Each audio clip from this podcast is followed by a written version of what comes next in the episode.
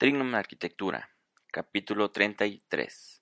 5 consejos para gestionar equipos de arquitectura.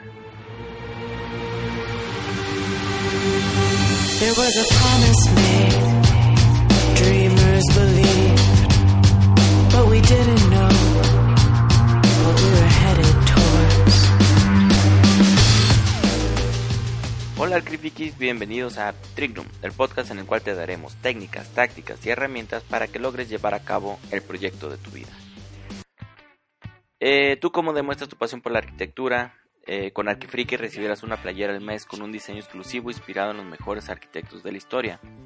Nuestra última playera que sacamos está inspirada en Mies van der Rohe, también ya tenemos en nuestro post pasado es sobre precisamente sobre Mies para que este, lo, revises, lo escuches, lo veas y para que veas por qué elegimos este, a este gran arquitecto. Aunque la mayoría de los arquitectos deben de ubicar perfectamente quién fue Mies. Entonces te invito a que visites arquifriki.com, este, digo arquifriki.trignum.mx para que este, veas nuestro, nuestros diseños y nuestras playeras y que te suscribas y, y recibas una playera cada mes. Otra noticia interesante es que ya estamos trabajando en nuestros cursos. Ya estoy ya empecé a, subir nuestro primer curso. La idea de, bueno, el, proyecto se llama la Academia de Arquitectura Online de Trignum, en el cual vamos a desarrollar proyectos este, en tiempo real. Te vamos a explicar la teoría y te vamos a explicar cómo llevamos cada proyecto de paso a paso, desde que llegamos con el cliente hasta que hasta que entregamos el, el, plano de permisos. No todos los cursos van a ser así, va a haber otros cursos que van a estar enfocados en el BIM, otros que van a estar en el Lean Construction, otros que van a estar enfocados en costos, en presupuestos y vamos a empezar a, poco a poco empezar a, meter este igual los cursos básicos pues probablemente yo me los aviente pero los cursos avanzados pues ya le ya empezaremos a invitar a, arquitectos este, ya más especializados en cada área para que nos den este, unas lecciones de paso a paso de cómo se, realizan los proyectos.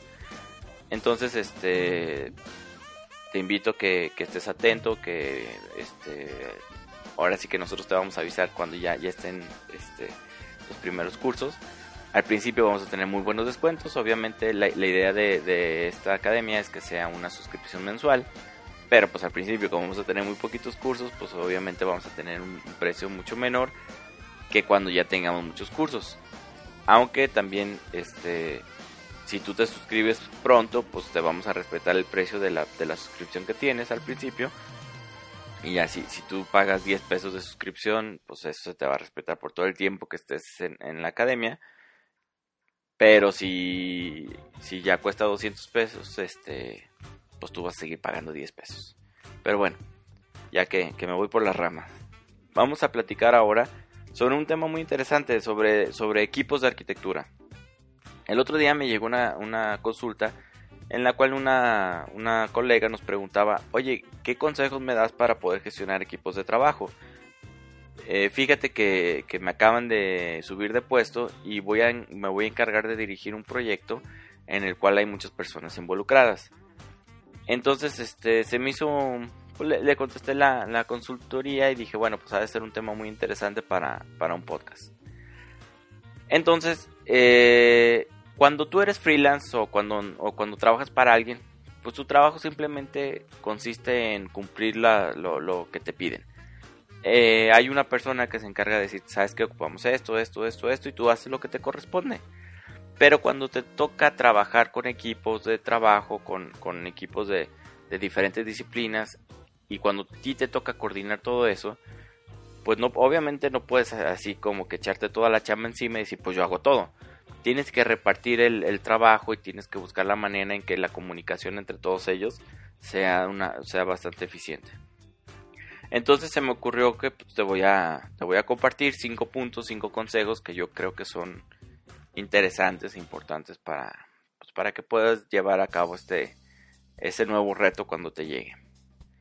El primer punto que yo te recomiendo que trabajes prácticamente al momento en el que tengas tu primera junta es el tema de la comunicación. hay que dejar muy claro cuáles son las vías de comunicación que vas a tener tú con tu equipo. Entonces, todo el equipo debe de tener la, pues, la confianza o, saber que pueden comunicarse, que pueden hablar contigo, que pueden expresar sus ideas y, sus comentarios en cualquier momento. Te digo porque me ha tocado trabajar con equipos que van desde arquitectos hasta maestros de obra, albañiles y jefes de fontaneros y de electricistas que muchas veces ellos se sienten al principio como que les cuesta o les da pena decir las cosas, pero ellos son los que en realidad hacen el trabajo, entonces ellos son los que saben cómo se deben de hacer las cosas en, al final. Entonces es importante fomentar que ellos se puedan comunicar contigo cuando ellos quieran y que ellos estén enterados de todo lo que pase. Entonces no solo esto es tener el teléfono prendido en todo momento y andar mandando mensajes a las 8 de la noche, hay que saber respetar. Pero es muy recomendable que siempre manejes un medio de comunicación que sea independiente, que sea única y exclusivamente para cuestiones que tengan que ver con el trabajo. Muchas veces utilizamos el WhatsApp como medio de comunicación. El problema de WhatsApp es que obviamente todo el mundo tiene WhatsApp, entonces es muy fácil así como que pues, pues te mando un WhatsApp. El problema es que también lo tiene tu, mamá, tu hermano, tu hermana, tus primos, tus sobrinos, el, el de la tanda, el de los chismes, el de los amigos. Entonces, de un momento a otro se pueden juntar muchos mensajes. Entonces, si le sumas eso, todos los mensajes del trabajo, hay un momento en el que tú vas a ver tu celular y dices 100 mensajes. Pero de aquí que te pongas a ver cuáles son los importantes y cuáles tienen que ver con el trabajo, pues entonces ya es cuando deja de ser tan eficiente este medio de comunicación. Bueno, otra cosa que hay que tener siempre en cuenta es que pues hay que, hay que poder separar el trabajo de, lo personal. Entonces, por ejemplo, si tú algún día necesitas vacaciones o te vas de viaje, lo que quieras, pues es una buena idea poder este pues, pues cancelar el chat del trabajo, pero no, no te vas a descomunicar de tus amigos. Entonces yo para eso en, en, todas mis obras te recomiendo que tengas otra cosa diferente. El WhatsApp es, te digo, para mí es para el cotorreo y para mis amigos y mi vida personal pero en el trabajo manejo otro. Eh, por ejemplo, en, los grupos donde hay mucha gente que, les cuesta un poquito más con la tecnología, gente un poquito más grande, este, o, albañiles o cosas por el estilo, manejo el Telegram. El Telegram es como un WhatsApp pero potencializado, es mucho mejor, es más, más este, está más encriptado, te deja mandar archivos más grandes, puedes programar mensajes para mandarlos mañana a las 9 de la mañana. Entonces tiene muchas ventajas sobre el, sobre el WhatsApp. Y así yo ya estoy separando el, chat personal del chat del trabajo. En Trignum, en el, el, equipo de trabajo que tenemos aquí en Trignum, que ya son personas que sí le saben y le mueven a la tecnología, manejamos el Slack. El Slack es un chat, ahora sí que potencializado al mil, en el cual puedes tener integraciones de diferentes este, herramientas. Por ejemplo, nosotros lo tenemos con el Trello, lo tenemos con, con el Soho, entonces, este, o con el Google Drive. Entonces, el, Slack es, como algo más complejo, pero es, es el ideal, es el, mejor chat que yo tengo de, de, trabajo. Digo, no pueden existir muchos más, pero es el, el que más me gusta. Entonces esto sirve para poder separar el trabajo de lo personal y que tengas un medio de comunicación en el que si tú ves un mensaje de Telegram o de Slack, sabes que es del trabajo y que lo tienes que ver. O si estás en una reunión familiar y ves que te llega un mensaje en el Slack o en el Telegram, pues ahorita no contesto nada de eso. El segundo punto que debes de tener en cuenta es el flujo de la información. ¿Cuántas veces te ha pasado que, llegas a la obra a hacer una, inspección arquitectónica y ves que el maestro de obra está trazando con una versión antigua de los planos. No tienen idea de cuántas veces pasa eso. Entonces, este, o, que de repente te mandan el, modelo MEP y el modelo MEP está basado en una versión anterior del proyecto que no tuvieron la última modificación muchas veces no te das cuenta de la cantidad de gente que trabaja en los planos que, estás compartiendo o que, o que te están compartiendo. Entonces es importante que todos tengan acceso a los últimos archivos y que, y que exista una persona que se encargue y que tenga la responsabilidad de poner el último archivo siempre en esa carpeta. Nosotros lo que manejamos es una carpeta de, Dropbox en la cual los, los arquitectos, los que diseñan, son los únicos que pueden subir archivos, que pueden borrar y que pueden modificar archivos. Pero todos tenemos acceso a esa carpeta. Entonces eh, la persona encargada se encarga de que siempre estén actualizados los planos y nosotros podemos abrir y siempre que abrimos esa carpeta sabemos que esos son los últimos planos que hay. Si vemos que algo está mal, le reportamos a la persona de los planos, oye, sabes que este plano este, hay que corregir esto, esto, esto, esa persona lo modifica y lo actualiza y deja el último plano listo ahí. Entonces a la hora que tú vas a, a trazar una casa, el maestro de obra tiene que ir a abrir su carpeta de Dropbox, imprimir el plano que tienes ahí y va a tener la última versión es muy importante que siempre estén los últimos archivos ahí. Otra cosa que es muy importante es que todos trabajemos de la manera más eficiente posible. Si estás construyendo una casa, no pasa nada. Dos casas, pues órale. Pero cuando estás construyendo 334 viviendas, como el proyecto que nosotros traemos ahorita de, gestión, tienes que ser muy eficiente. O sea, no, no, no, no van a contratar a un supervisor, un residente o un gestor de proyectos para cada cinco casas. Tú tienes que gestionar prácticamente todas. Entonces el chiste es que entre menos retrabajos hagas, pues más eficiente eres y más se puede avanzar. Eh, nosotros manejamos una app que se llama Trello. De hecho es muy conocida y es muy, muy adaptable a cualquier cosa que, necesites. Entonces yo por ejemplo en el Trello tengo un listado de todas las casas eh, que se están en desarrollo y dentro de cada una de esas tarjetas tengo este tengo los diferentes avances que debe tener la vivienda y tengo le puedo agregar otro checklist con los detalles, con los pendientes que vaya viendo, le puedo agregar fotos y lo subo. Entonces a la hora que, otra persona, el residente o otro supervisor o lo que sea, revisa el Trello, abre la tarjeta, decir, ah, mira, el día tal, tal, tal, tú veniste, viste hiciste este, estas observaciones, nosotros ya las trabajamos, ellos me, me, me hacen check en, en, el, en, el, checklist, entonces es una manera como muy, muy rápida de, que todos tengan toda la información y que todo el mundo pueda, pueda hacer las cosas solo una vez. No es necesario que yo tenga mi lista de pendientes y luego la tenga que pasar para que el, residente pasársela al residente y que el residente se la pase al maestro y que el maestro la albañil. Solo se hace todo una vez y esa es una manera más eficiente de trabajar. Otra cosa muy importante cuando trabajas en equipos es definir metas y objetivos. No puedes estar caminando, eh, siguiendo ahí a lo loco como gallina, como gallina descabezada. Tienes que marcar ciertos objetivos y tienes que marcar fechas siempre. Un, un punto, una herramienta que te puede ayudar mucho con esto de las metas y objetivos son las metas y objetivos SMART SMART es, un, acrónimo de, las letras en, inglés que serían specific, medible, accessible, relevante y temporal. Viéndolo más o menos punto a punto, este, el que sea específico tiene que ser claro, tiene, o sea, no, no puedes así como dejar un, una meta, un objetivo hacia el aire. Así como que vamos a vender más o vamos a dibujar mejor o vamos a ser más rápidos. No puedes dejar las cosas al aire. Todos los objetivos deben ser específicos y claros. Vamos a vender tres proyectos este mes. Vamos a, dibujar un plano cada 15 días. O vamos a dibujar un plano cada día. O vamos a hacer una entrega cada semana. Tiene que ser así de específico. Una entrega, tres entregas, cuatro entregas, tres ventas, dos ventas, cinco ventas, este, tienes que buscar que tus metas sean así, que específicas y claras. Tiene que ser medibles, lo mismo. Tiene que ser. Tenemos que entregar tres planos para el viernes. ¿Cuáles tres planos? Este, este y este. Entonces tú ya tienes la manera de medir tus tres planos. Si no terminaste tres y terminaste uno, pues ya sabes que estás mal. Y tienes que buscar la manera de cómo recuperar el tiempo para esos dos.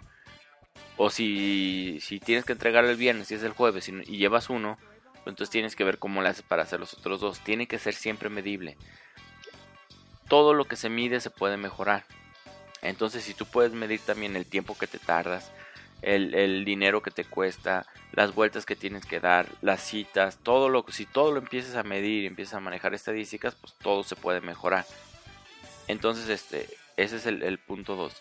Accesible, las metas tienen que ser alcanzables. También no puedes decir, oye, ¿sabes qué? Pues esta semana tenemos que terminar 50 planos. Dices, oye, pues soy una persona, yo no más puedo terminar a lo mucho 3. Entonces, el, si, no, si tus metas no son accesibles, si no se pueden cumplir, tu equipo se empieza a desmotivar. Entonces es importante que, que, todas las metas que tengas sean alcanzables y que se puedan lograr y sobre todo reconocer cuando se cumplen las metas. Relevante también, no, no, no vas a poner a tu equipo a trabajar en cosas que, pues, que no importan. Este, tienen que ser, o sea, si, si son tus metas y objetivos, pues tienes que buscar que esas metas y objetivos sean cosas que tengan que ver con, con esto. O sea, no, no puedes, por ejemplo, poner de meta y objetivo que las mañanas, este el café esté listo a las 9 de la mañana. O sea, no es una meta, un objetivo y eso no es relevante. Entonces no, no, no confundas a tu gente con objetivos que no, que no son importantes. Temporal es súper, súper importante que todo, todo proyecto lo dividas en etapas y cada etapa tenga una fecha de inicio y determinación. Si no tienes fecha de inicio y determinación, no se van a hacer las cosas. Es muy importante que todo esté en este, bien marcado, bien definido. Entonces, por ejemplo, un, ejemplo puede ser que debemos determinar un proyecto arquitectónico y para terminar ese proyecto necesito cumplir ciertos objetivos y los cuales los tenemos que cumplir de, entre tal fecha y entre tal fecha y dividirlo en etapas para que, para que cada persona encargada sepa en qué momento tiene que trabajar y tiene que hacer las cosas. Ahora vamos a platicar del Last Planner System. El Last Planner System es una de las mejores herramientas que yo he visto y que he usado y que he implementado en obra. Eh, durante muchos años el, arquitecto era como el, todólogo, el, yo hago yo esto, yo, yo hago el presupuesto, yo hago el programa, yo hago los planos, yo hago los dibujos, todo. Lo cual, si te has dado cuenta, no necesariamente es bueno y no ha funcionado muy bien, que digamos, porque los constructores tenemos una muy mala fama heredada de nuestras generaciones pasadas. Entonces existen herramientas que, que, se inspiraron en, en, el, en el Lean Construction, en el Lean, este, en el Lean, en el sistema de manufactura Lean, en el cual este, lo que buscan es que, pues que, que todos se involucren en el trabajo para que sea más eficiente. Entonces una de las mejores herramientas para todo esto es el Last Planner System. En, este, en el Last Planner System es, es una manera de programar trabajos en el que cada miembro del equipo participa con sus conocimientos y su compromiso para que el trabajo se realice en cierto momento. ¿Cómo se hace? Tú haces una reunión al, principio del, proyecto y reúnes a todos los involucrados. Y entre todos los involucrados empiezan a armar por medio de una post un programa de obra normalmente es de atrás hacia adelante, o sea, del último, de la fecha de la entrega hacia atrás es este pues lo último que hacemos es entregar. Y qué tenemos que hacer antes de entregar por pues limpiar la casa. Y qué hacemos antes de limpiar la casa tenemos que pintar. Y qué hacemos antes de pintar pues tenemos que poner este eh, impermeabilizantes o pisos o todo. Entonces empiezas a hacer un programa de, de atrás de la, de la última etapa de la obra hasta adelante hasta hasta hasta los preliminares de manera de que pues tú sabes cuál es tu fecha límite, pues tienes que acomodar todo para que te quepa en el, en el, en el lapso de, de, tu, de tu programa. Pero lo interesante aquí es que cada persona, cada contratista, cada especialista es el que se encarga de decir, no, pues es que yo tengo que entrar en ese momento. Entonces, por ejemplo, cuando llegan las instalaciones eléctricas, ah, pues es que cuando yo pongo los apagadores es porque ya es antes de pintar. Entonces va el electricista, yo aquí voy. Y luego va el fontanero, ah, pues yo pongo los muebles también aquí. Y luego va el del aluminio, ah, pues yo pongo los mosquiteros acá. Entonces todos se empiezan a involucrar. A la hora que se tiene un programa de obra armado por todos y que todos estén de acuerdo con él, tú los haces que firmen ese programa. Y en base a ese programa es como vas midiendo tus, tus avances este, semanales. Inclusive tenemos en, en, nuestro podcast tenemos un capítulo en el que le dedicamos un poquito más de tiempo a esta herramienta Igual si lo quieres buscar está, está bastante interesante. Eh, el, último punto que te tengo es el Big Room y el porcentaje de promesas cumplidas. El Big Room es la manera lean que le dicen a las reuniones que se hacen semanalmente. Eh, cuando trabajas en equipo, una de las cosas más importantes es rendirle cuentas al equipo. Entonces, si, si, si como todo en esto está, eh, todos estamos involucrados, si el, el, electricista no termina, a lo mejor el pintor no puede terminar de pintar. Entonces él se atrasa. Entonces tú estás provocando que el equipo esté fallando, tú como electricista. O si el albañil no terminó de levantar los muros, pues el, el, el de las losas, el, el, que arma las losas de entrepiso o de azoteas, no pudo entrar y se atrasó. Entonces tú a la hora que los reúnes y haces que, que les rindan cuentas unos a otros, es cuando, cuando te empiezas a... Ellos mismos empiezan a presionar por, por no fallarle al equipo, se empiezan a comprometer mucho más. Entonces para eso sirve el B-Room. No es, no es así como reunirnos por reunirnos, sino reunirnos para ver qué estamos haciendo, qué estamos haciendo bien, qué estamos haciendo mal y qué es lo que tenemos que hacer para la siguiente semana para cumplir con nuestros objetivos. O sea, es, es la programación de la semana. Entonces también este, a mí me gusta que ellos, que entre todos, digan, bueno, ¿qué hicimos bien esta semana? O sea, ¿qué, qué cosas cambiamos que, que, se, que, que vimos que funcionaron? Y remarcar esas cosas, porque esas son los pequeños cambios que se van haciendo semana a semana, son las cosas que van haciendo que mejore todo el proceso. Entonces también este también le digo, bueno, ¿y qué no hicimos bien? ¿Por qué fallamos? Ah, pues por esto. Entonces, y qué vamos a hacer para que no vuelva a pasar esto que, fallamos. Entonces, este, son, son temas muy interesantes que se van haciendo reunión a reunión. Otra gran herramienta es el PPC, el porcentaje de promesas cumplidas.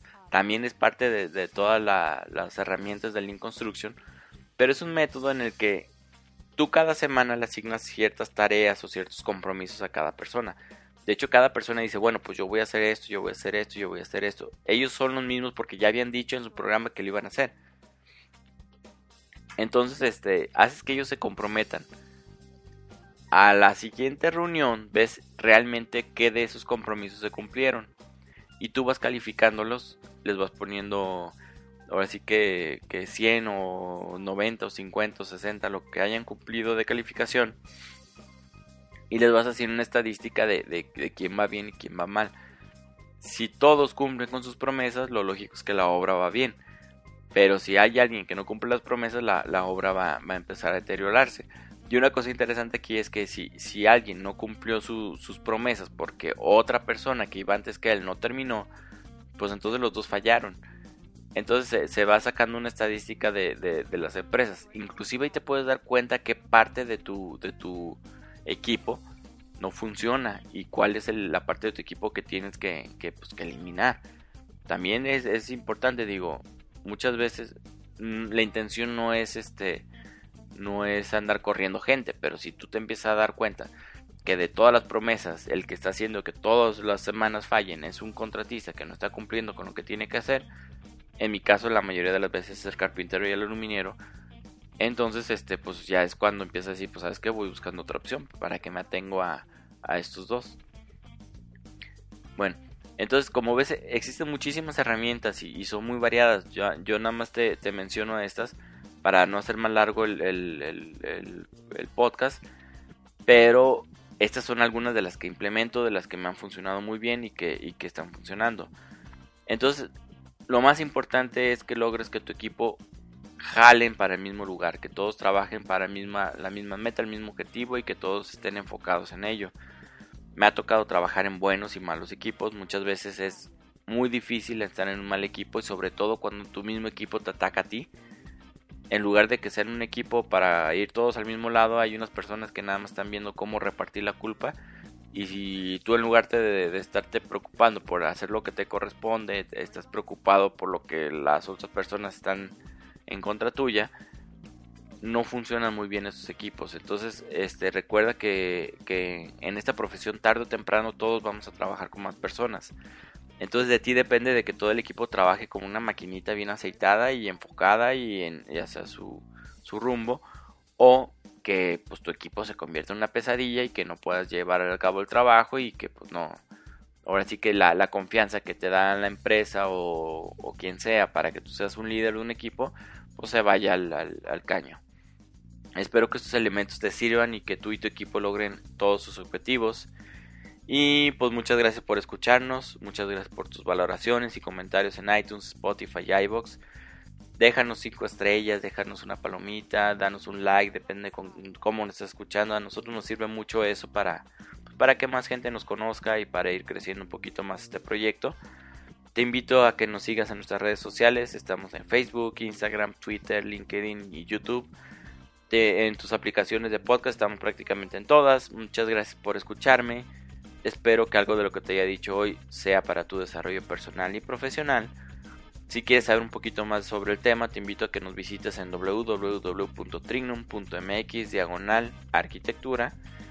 Ahí puedes ver nuestro portafolio, nuestros trabajos, puedes ver este eh, nuestro blog, nuestros posts que publicamos. Te puedes suscribir a nuestro boletín para que nosotros te mandemos un correo cada que publiquemos algo nuevo. Y espero que te haya gustado mucho todo lo, que te haya dicho. Nos vemos eh, la próxima semana. Saludos.